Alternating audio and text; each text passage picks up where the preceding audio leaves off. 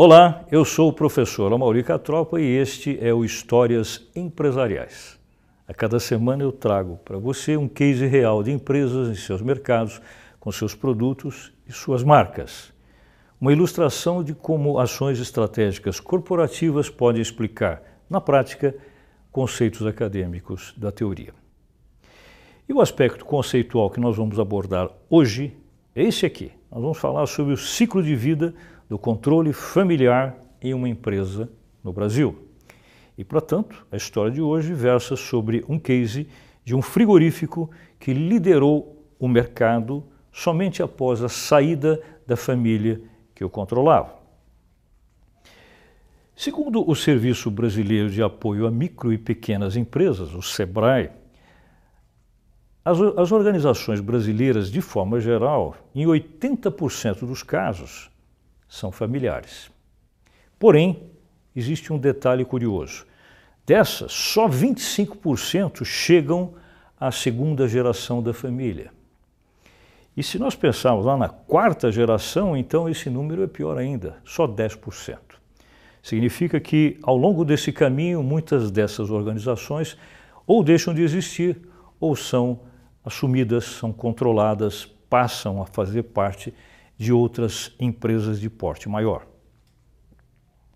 Nós sabemos que a estratégia de empresas familiares deve procurar buscar dois aspectos complementares sempre que se pretende atingir o sucesso. Aliás, a história do sucesso costuma dizer que nas empresas familiares essas duas questões se traduzem num jogo de palavras mais ou menos assim. O fundador, ele inicia administrando aquilo que ele considera como um negócio certo. Já os seus sucessores devem continuar administrando certo o negócio. Ou seja, para os sucessores fica a tarefa de profissionalizar o processo criado pelo fundador. Vou fazer uma analogia para vocês que pode parecer um pouco estranha, mas ela vai ter razão de ser no final. Nós vamos falar de famílias. Então, vamos lembrar que na literatura, na ficção de forma geral, existem histórias famosas que tratam de famílias. Nós vamos falar de uma delas em particular. A tragédia familiar, escrita por Shakespeare no final do século XVI, e nós a conhecemos como Romeu e Julieta. Por que, que eu quero mencionar isso aqui? Porque quem conhece a história sabe que há um foco muito claro sobre a rivalidade das famílias desses dois jovens. A família Montecchio, de Romeu, a família Capuleto, de Julieta. E a história se passa em Verona, na Itália. Isso nós sabemos. Vamos voltar agora para o nosso tema corporativo e vamos falar também de duas famílias. Duas famílias que controlaram durante muito tempo duas diferentes empresas dando a essas organizações um contexto de administração tipicamente ao estilo das famílias. Vamos primeiro começar por essa, essa cidade do interior de Santa Catarina e aquele personagem que aparece ali. O ano é 1934, ele é Saul Brandalize e foi ele que criou na cidade que se chamava Perdizes, hoje se chama Videira, né, lá em Santa Catarina, uma empresa que no futuro iria se transformar num dos grandes frigoríficos brasileiros, o frigorífico Perdigão. 1934. Dez anos depois, numa, numa outra cidade também de Santa Catarina, este outro homem, também de ascendência italiana, Atílio Fontana, cria na cidade de Concórdia uma outra organização no mesmo ramo, o ramo frigorífico, que iria se tornar uma grande corporação conhecida pelo nome de Frigorífico Sadia. Essas duas histórias dessas duas famílias vão se cruzar várias vezes ao longo do tempo, a partir dos anos 1930 1940. Mas nós vamos aqui hoje falar, focar mais especificamente sobre a história da Perdigão. Ao longo do tempo, a Perdigão se tornou um sucesso como corporação no ramo de frigoríficos e desenvolveu uma série de produtos de grande sucesso, como nós sabemos. Existe um produto em particular que merece ser citado aqui, que foi criado em 1982 pela Perdigão, produto chamado Chester. todo mundo conhece. Aliás, uma curiosidade, né? Chester é, na verdade, uma ave. Mas eu já ouvi pessoas dizerem assim: eu nunca vi uma fotografia de um Chester. Será que existe isso? Pois é, você nunca viu a fotografia, você vai ver agora. Né? Um frango comum seria aquele ali. Já um frango do tipo Chester, você vai perceber que a diferença é muito sutil, não se percebe muito, mas existe sim. Esse é um Chester, que nada mais é do que um frango trabalhado geneticamente. Né? Se você prestar bem atenção, você vai ver que ele é mais encorpado. O resultado, que esse é o dado importante, é que ele tem uma carne mais macia e tem um volume de carne maior, principalmente no peito. Aliás, como nós sabemos, chest em inglês significa peito. Né? Esse produto, que foi um produto desenvolvido pela Perdigão, se tornou único nesse segmento e de grande sucesso. Entretanto, havia uma pendência que precisaria ser resolvida com o tempo.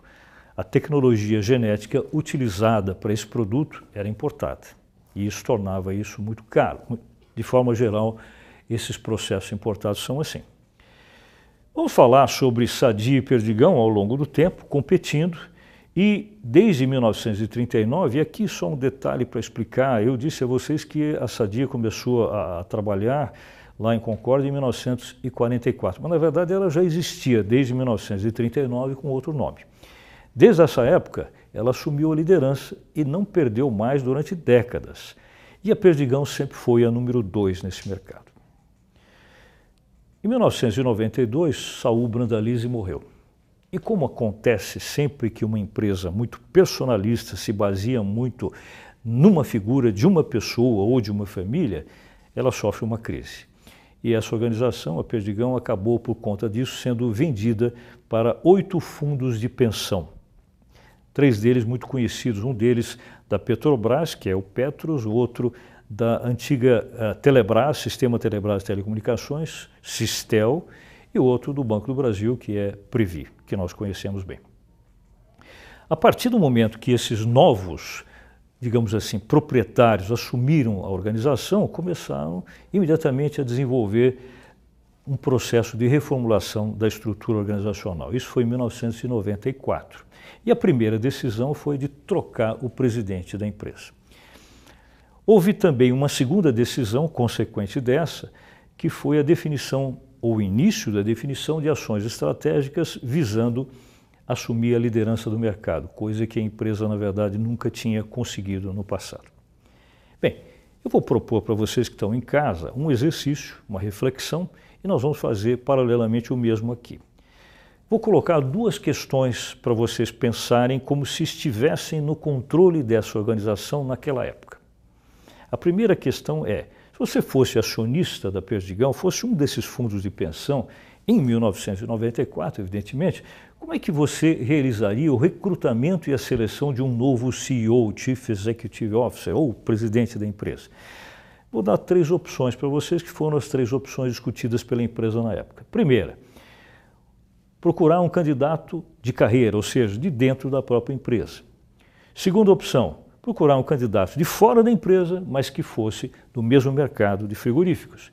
E a terceira, um candidato que seja de fora de tudo, fora da empresa e fora do mercado que nós estamos focando aqui. Como é que você resolveria? Nós aqui no estúdio vamos trazer um convidado e esse convidado vai tentar responder isso para nós. Bem, então como eu disse anteriormente, o convidado que eu tenho é um administrador de empresas formado pela PUC de São Paulo, trabalhou na IBM e hoje é consultor de negócios e ele vai nos ajudar a responder as questões que nós formulamos aqui sobre esse case. Ele está aqui conosco agora. Bruno Darim. Olá. Bruno Darim vai começar a responder essa primeira questão que eu deixei aqui sobre que tipo de perfil, a seu ver, Bruno, seria o mais adequado num processo de recrutamento e seleção de um futuro presidente da nossa empresa. No caso, a Perdigão. Vou só recapitular para quem está nos vendo em casa. A primeira opção seria nós escolhemos alguém de dentro do próprio ambiente corporativo. A segunda opção, alguém do mercado de frigoríficos, mas de fora da empresa. E o terceiro, alguém que fosse totalmente alheio a esse ambiente, tanto dentro como fora da empresa. É um prazer ter você aqui conosco, Bruno. Obrigado, agradeço o convite. Prazer estar aqui. Bom, levando em consideração o case que você mostrou e a pergunta, eu particularmente escolheria um candidato de fora da empresa e do mesmo mercado. Por quê? É, é, o que a gente ouve no mercado às vezes. A pessoa que vem de fora, ela vem às vezes com uma cabeça mais fresca e com também ideias novas, né? Então, considerando uma empresa familiar, às vezes a estrutura da empresa familiar é meio truncada. Então, tudo que se faz é referente à família, a família que decide tudo. Talvez uma pessoa de fora da empresa possa trazer novos ares nisso, então não deixar os processos tão truncados, né? E do mesmo mercado, porque já conheceria, na verdade, como funciona o mercado de frigoríficos e já teria até um benchmarking meio que pronto né, de outras empresas e poderia, na verdade, agregar a, a estratégia nova da empresa. Agora, ao a, adotar essa, esse caminho que você está se referindo, que seria o item B, né, você não acha que ao trazer essa pessoa de uma concorrente, né, e colocá-la aqui dentro, uh, vai haver uma certa reação do pessoal de dentro que, em primeiro lugar, se sentiria um pouco menosprezado porque não foram valorizados para eles próprios serem promovidos, e segundo, ver nesse cidadão alguém que é, digamos, um espião de outra empresa, em tese. É, teria que ser um processo bem estruturado, né? Você teria, na verdade, que mostrar para as pessoas da empresa que está tendo uma mudança ali, todo mundo, sempre há é, aquela coisa contra a mudança. Né? As pessoas são avessas à mudança. Então, de qualquer forma, acho que mesmo se promovesse alguém de dentro da empresa, teria alguma mudança e não gostariam. Mas eu acho que assim, é, teria que mostrar para eles o valor dessa pessoa, né, desse executivo, falando assim, olha, ele fez um ótimo trabalho naquela empresa, então ele pode replicar aqui dentro. E com isso, vocês vão conseguir subir o cargo de vocês, etc e tal. Claro. Eu acho que teria, de alguma forma, ter que mostrar o valor dessa pessoa para a empresa, é. independente se ela fosse de dentro ou de fora da empresa. É, só esclarecer que isso que eu falei sobre ele parecer um espião, é óbvio que a, a ética que existe entre esses executivos não, não permitiria uhum. isso. Eu me refiro mais à expectativa das pessoas que veriam nele, digamos, um opositor, até que ele se firmasse, né? Sim. Como fazer, você que vai recrutar e selecionar essas pessoas dentro dessa escolha sua, né? Como fazer para é, já preparar essa, esse futuro candidato para assumir a função, mas minimizando esses efeitos colaterais de reação negativa contra ele por parte do pessoal que está há 20, 30 anos na casa? Primeiro, dentro da empresa, né, começar a tentar mudar o paradigma deles, né? De falar assim, olha, está vindo uma pessoa de mercado, então essa pessoa cresceu muito a empresa, essa pessoa ajudou a empresa a alcançar patamares que nunca alcançou, mostrar o resultado daquela pessoa que você está contratando para a empresa que você está hoje, né? Então mostrar para Perdigão o, o, qual o valor daquela pessoa. E pro executivo, na verdade, falar para ele que sim, pode ter às vezes um pode ter um. As pessoas podem não gostar muito dele no primeiro momento, né, falando português claro, é. só que na verdade ele mesmo tem que fazer um, um branding pessoal assim claro, dele claro. para mostrar que ele veio para mudar, ele veio na verdade não para mudar, mas para agregar, para somar Isso. e não para subtrair. Muito né? bem. Agora eu queria colocar para você uma outra questão que também foi discutida pelo Conselho de Administração na época que é consequente dessa. Uhum. Quer dizer, uma vez escolhido o CEO, aí é preciso se adotar as primeiras ações estratégicas que eh, se vai utilizar para tentar mudar o perfil do que a empresa vem vivendo. Até então, ela era o tempo todo a número dois do mercado. E não é isso que os novos patrões querem, eles querem a liderança. Então agora, Bruno, agora você não é mais o acionista da, dos fundos de pensão. Agora você é o CEO que foi admitido. Uhum. Veja bem, você veio de fora, mas você é do mercado. Você Sim. tem, portanto, esse expertise já. A segunda questão é agora sim. Você já está assumindo o board, você já está ali como CEO da empresa e você, a partir de 1995, que é o ano seguinte, você assumindo, né, em janeiro de 95, Quais seriam, ah, se houver as ações estratégicas que você conduziria com a sua equipe para tentar sair do segundo lugar e conseguir a liderança? Tá. É, no primeiro momento, eu, eu gostaria de entender das pessoas que já fazem parte da empresa como que a empresa funciona. Eu acho que eu estou vindo do mercado, ok, mas eu tenho que entender como que é a organização dentro da organização. É, então, acho que esse é o primeiro ponto, ponto crucial. Porque aí eu começo a entender quais estratégias internas estão sendo usadas, estratégias de mercado estão sendo usadas, os produtos, enfim. Um segundo ponto, talvez, ir ao mercado. Então, entender, tá bom, temos vários produtos que vocês, clientes, consomem, entender com os clientes quais eles gostam mais, quais eles não gostam tanto, é, o que poderia mudar em produto XYZ. E aí, com isso, começar a montar uma estratégia no sentido de eu, eu vindo do mercado já tenho uma visão um pouco mais ampla de como funcionam outras empresas. Um pouco do negócio do espião, já tenho, mas espião né, de dentro da empresa para fora, já tenho um pouco de como funciona. Então, assim, pegar realmente um benchmarking, entender o que, que empresa, a primeira empresa do mercado faz. Não para eu fazer igual, mas para eu ter um, uma parametrização do que, que eles fazem para, sei lá, vai, eles têm uma, uma estratégia agressiva de marketing. E eu vejo que a minha empresa não tem tanto. Então eu já começo a fazer um marketing. Nessa época não tanto, hoje em dia pensando muito mais saudável, mas nessa época pensando em, em valor do produto, vai. Eu posso mostrar que o meu produto é tem em preço, perdão. Meu produto ele é muito, ele vem muito mais, o preço é menor, algumas coisas desse tipo, né? Então focar muito em marketing para mostrar para o mercado que o meu produto é bom, na, naquele sentido de melhor que o do, do concorrente, mas não diretamente para não ter nenhum conflito. E não sei, não sei o que mais eu poderia fazer. Talvez no primeiro momento. Mas acho isso. que está bem claro, né? Quer dizer, então são passos cuidadosos, né? Para se primeiro saber exatamente onde se está pisando com relação ao ambiente interno. Uhum. O ambiente externo você conhece, né? Você conviveu em outra ou outras organizações do ramo. Sim. Tá certo. Bruno, o nosso tempo é curto, né? Então eu vou agradecer muito a você. Foi a participação realmente, como eu imaginava, excelente. Fico grato aí e nós vamos agora é, ver o que foi que realmente a Perdigão fez quando tudo isso aconteceu. Legal. Agradeço a sua participação. Vamos ver no próximo bloco quais foram as ações reais adotadas pela Perdigão. Bem, então vamos começar com a primeira questão. O recrutamento e seleção do CEO feito na época focou a alternativa mais radical, a alternativa C, ou seja, o escolhido Nildemar Seix era uma pessoa não apenas de fora da empresa, como de fora do mercado frigorífico como um todo. A escolha foi feita justamente porque, como o Bruno nos disse aqui, a busca pelo sangue novo é realmente um fator de inovação para a empresa, mas eles queriam um sangue novo, inclusive de alguém que fosse um administrador competente, mas que não tivesse nenhuma vinculação com o ambiente frigorífico.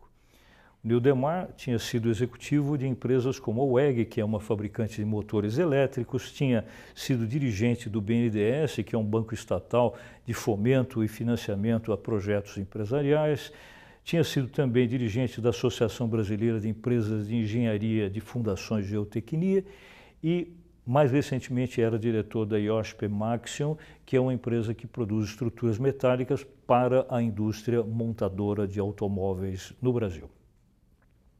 As ações tomadas por ele, mais importantes, evidentemente, foram as seguintes. Em primeiro lugar, ele resolveu criar isso que vocês estão vendo aqui, um complexo produtivo na cidade de Rio Verde, no interior de Goiás, em 1999, um grande investimento aqui visando o quê?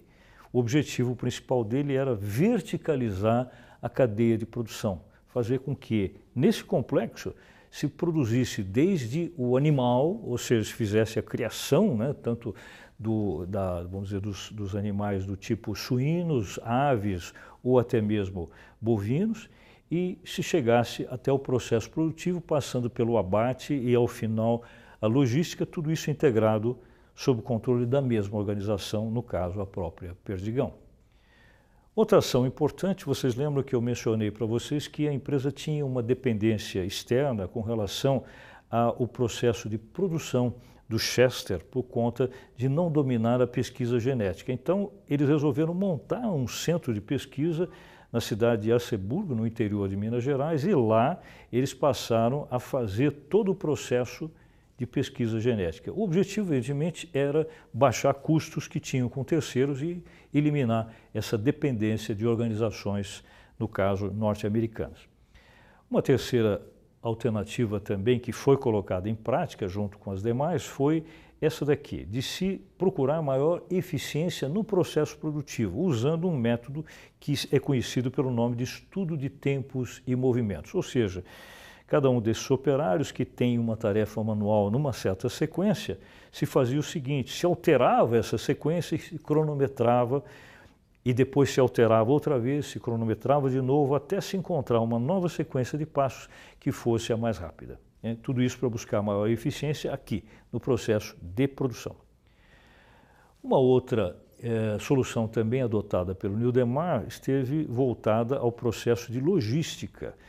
A ideia dele era, e, e efetivamente foi colocado isso como uma solução real, tornar a logística mais forte, mais eficiente, para que isso gerasse a verticalização da gestão dos recursos envolvidos. Isso não significa é, assumir-se a logística sem nenhum tipo de participação de organizações terceirizadas. Não, não é isso. Mas sim o processo de administração desses contratos e da relação com essas empresas se tornar mais verticalizado e concentrado dentro da própria organização. Outro ponto importante, que também tem a ver com o processo produtivo em termos dos custos envolvidos, foi, foi adotado por ele em termos de uma busca por maior economia de escala. Mas de que maneira? Focando um aspecto, que é o aspecto da negociação de preços com fornecedores. Nós sabemos que quanto mais você conseguir reduzir o preço pago das matérias-primas, dos insumos adquiridos junto ao mercado fornecedor, mais esse ganho é transferido para o processo produtivo em termos de redução do custo médio, custo médio de produção, evidentemente. Né? Então, isso também foi uma medida extremamente positiva adotada pelo Nildemar. Outra foi a questão do foco em termos de core business. Nós sabemos o core business é um negócio núcleo, ou seja, o negócio principal da empresa, muitas vezes acaba sendo um pouco desvirtuado porque a empresa acaba investindo em ativos que geram só despesa e não receita. Por exemplo, como esses aqui, né? frotas de caminhões que além de ter um investimento alto, frota própria, evidentemente, né? além do investimento alto, tem também um custo de manutenção muito elevado. Então a ideia teria sido a de focar investimento só naquilo que for realmente o próprio negócio, ou seja, o negócio frigorífico. E em função de todas essas ideias, de todas essas medidas, o que acabou acontecendo ao longo do tempo, e foram quatro anos de trabalho, né, de 1995 até 1999, com essas medidas acabou-se conseguindo o que se queria. Ou seja, ao final do ano de 1999, depois de 60 anos, 60 anos como vice-líder do mercado, pela primeira vez a Perdigão bate a Sadia e assume a liderança de mercado. Ou seja, como a gente costuma sempre lembrar, qualquer tipo de estratégia só pode ser considerada em termos da sua eficiência depois que se colhe os resultados. Né? Na teoria, muitas vezes as estratégias são brilhantes, mas quando os resultados não vêm, elas não tiveram muita serventia. Não foi o caso aqui. Né? Isso realmente funcionou muito bem. Uh, tão bem que o Nildemar, a partir desse momento, passou a ser considerado um verdadeiro superstar no ambiente eh, executivo no Brasil. Né? Capa da revista Exame várias vezes, se tornou até conhecido fora do Brasil, porque ele foi o executivo que conseguiu virar a mesa de uma situação que persistia há 60 anos. Isso não é, pensando bem, não é pouca coisa. Né? Mais do que isso, o Nildemar, por conta desse, dessa sua eficácia, digamos assim, ele acabou permanecendo na função de CEO da empresa durante nada mais nada menos do que 14 anos. E mais do que isso, ao fim desses 14 anos, ele acabou desenvolvendo um projeto extremamente atrevido, né? por conta de uma percepção que ele teve de uma fraqueza circunstancial que o concorrente, no caso a Sadia, estava vivendo uma situação em que a empresa passou por um período, sob o ponto de vista econômico e financeiro, muito ruim, a Sadia. Então, o que ele fez? No ano de 2009, ele propôs uma fusão entre Perdigão e Sadia, algo impensável para esse mercado, mas ele fez e acabou tornando isso realidade, o ano 2009. E ele, que vinha de uma empresa que tinha deixado de ser familiar, deixado a partir do momento que a família Brandalize vendeu o controle da empresa Perdigão para os fundos de pensão, ele encontra uma sadia que continuava sendo uma empresa familiar.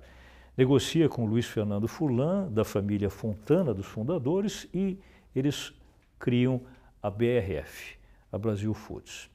Agora, para se certificar do quanto ele realmente era prestigiado no mercado, na hora de se escolher quem presidiria essa nova empresa, evidentemente ele foi escolhido. E permaneceu durante mais quatro anos no comando da BRF, que se tornou inclusive uma empresa multinacional, embora brasileira.